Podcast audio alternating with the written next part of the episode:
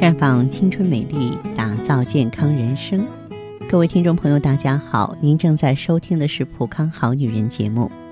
健康美丽热线已经为您开通了。您有任何关于健康养生方面的问题，可以在微信公众号搜索“普康好女人”，普是黄浦江的浦，康是健康的康。添加关注后，直接恢复健康自测，那么您呢就可以对自己身体有一个综合的评判了。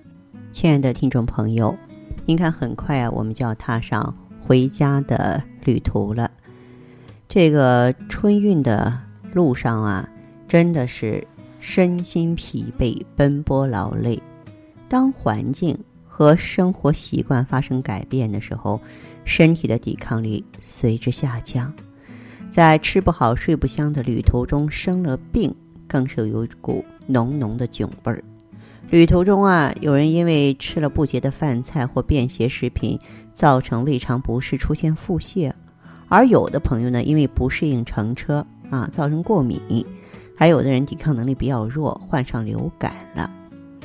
所以呢，对于春运旅途中的易患病，我们除了随身携带常用药物之外呢，还可以学一些处理办法，让旅途呢有备无患。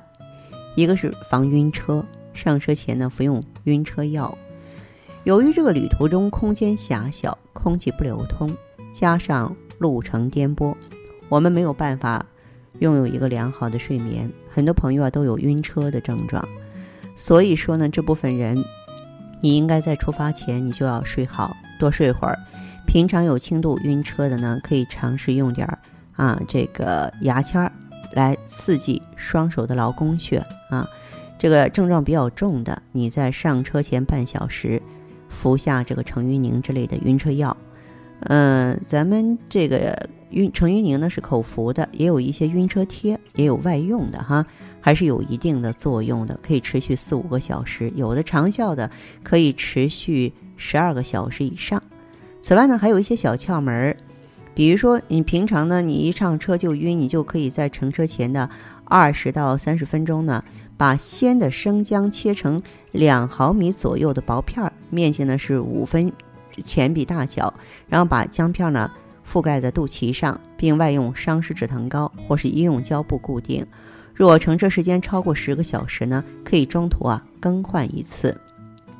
另外呢，我们在旅途当中呢吃饭往往没有在家里那么及时，同时外用的食物啊不仅是营养搭配不均衡。啊，它的卫生质量也是很难保证的。如果吃到了含有病原菌的食物或者带有毒素的食物，就很容易造成呢消化道疾病，主要表现就是腹痛、腹泻啊。那旅途中，如果你因为消化系统疾病频繁的跑厕所，那就是啊太难受了。所以啊，不光是要注意饮食卫生，还要携带呢治胃肠的药物。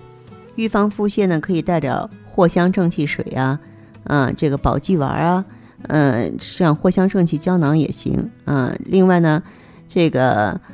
咱们对于这个轻微的感染性的腹泻，我们经常说吃坏肚子了，可以选择盐酸黄连素；而重型的腹泻呢，就得用一些诺氟沙星这种抗生素了。嗯，还有呢，就是开车人士啊，你不要喝藿香正气水，里边有酒精成分，咱们可千万不能酒驾。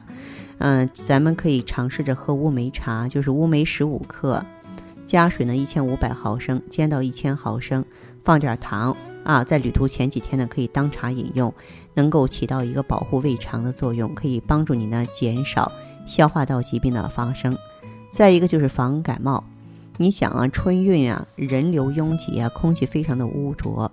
空间狭小，人和人。紧紧密接触，你挨着我，我挨着你，所以这个时候就容易诱发流感。由于细菌呢在车厢里边是很容易传播的，所以我们应该注意啊，车内通风透气，隔段时间就把车窗打开，让车内外呢空气良好循环，从而将带有病原体的空气呢排放到车外。此外呢，建议抵抗能力弱的人呢戴上口罩，把病原体啊阻隔在口罩之外，同时呢。在火车上呢，这个交通工具呢，嗯，减少啊跟别人对话的时间，注意保持距离，然后呢，避免口口相对。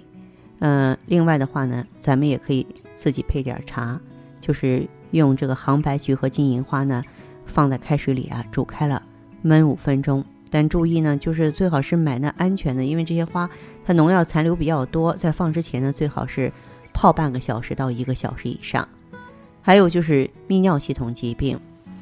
因为每年呢，因为春运过程当中人多嘛，厕所少嘛，憋尿就造成泌尿系感染的比较普遍。啊，火车上空间有限，许多人为了在拥挤的火车上省点事儿，就少吃少喝，甚至不吃不喝。想上厕所呢，也是能憋多久就憋多久。那么这些做法呢，都会给你的泌尿系统带来麻烦，尿路感染呢比正常人要高出许多。因为膀胱长时间过度充盈呢，就会让膀胱泌尿肌松弛，肌张力变小，形成尿潴留，进而发展成呢充溢性尿失禁。对女性而言呢，憋尿容易造成细菌感染；对于男性前列腺炎而言的话，那就使症状更加严重了。所以还是该喝水啊就喝水。上厕所再麻烦，你也等一等，有点耐心，千万不要憋尿啊！这个习惯，嗯，大家都知道不好，但是很多人呢还是嫌麻烦。就现在人太焦躁了，有点耐心好不好？另外呢，春运期间的过敏体质的人啊，容易患上异地过敏啊。即使呢久住一个地方，突然迁往新的驻地，因为生物性或化学性的过敏因素引起过敏，过敏者呢大多会在。脚上、小腿上起一些小疙瘩或水泡，而且非常痒，有时候不注意抓破了还会引起感染。这个时候就应该随身携带过敏药啊。那么，另外呢，尽可能增加所在环境的通风排气，加强座椅啊、卧铺的清洁。嗯，可以穿长袖衣服，这些呢都有助于呢避免吸入或是接触过敏源，能够有效防止自身发生过敏反应。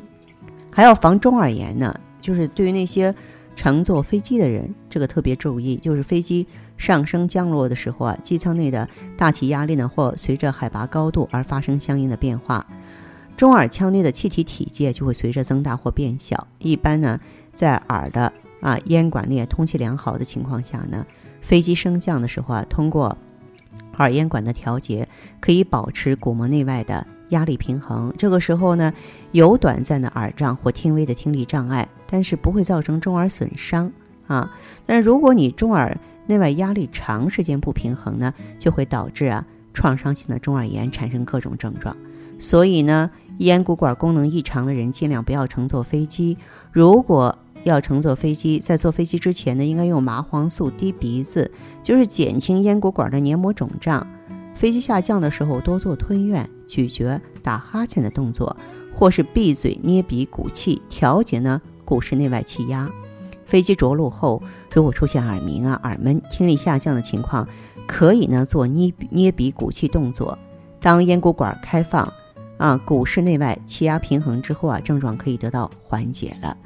此外，除了飞机、动车和高铁，在加速的时候啊，有些朋友也会有耳鸣的感觉，这个时候就用。两手的食指或拇指啊，嗯，在双侧耳朵上塞住，反复做吞咽动作几次，一般呢都会缓解的。春运不容易，这些细节我们都得注意，健健康康回家过年，咱们啊才能皆大欢喜，是不是？那好的，听众朋友，如果有任何问题想要咨询呢，可以加我的微信号啊，芳华老师啊，芳华老师的全拼，嗯，公众微信号呢是普康好女人。当然，你也可以直接拨打电话进行咨询，四零零零六零六五六八，四零零零六零六五六八。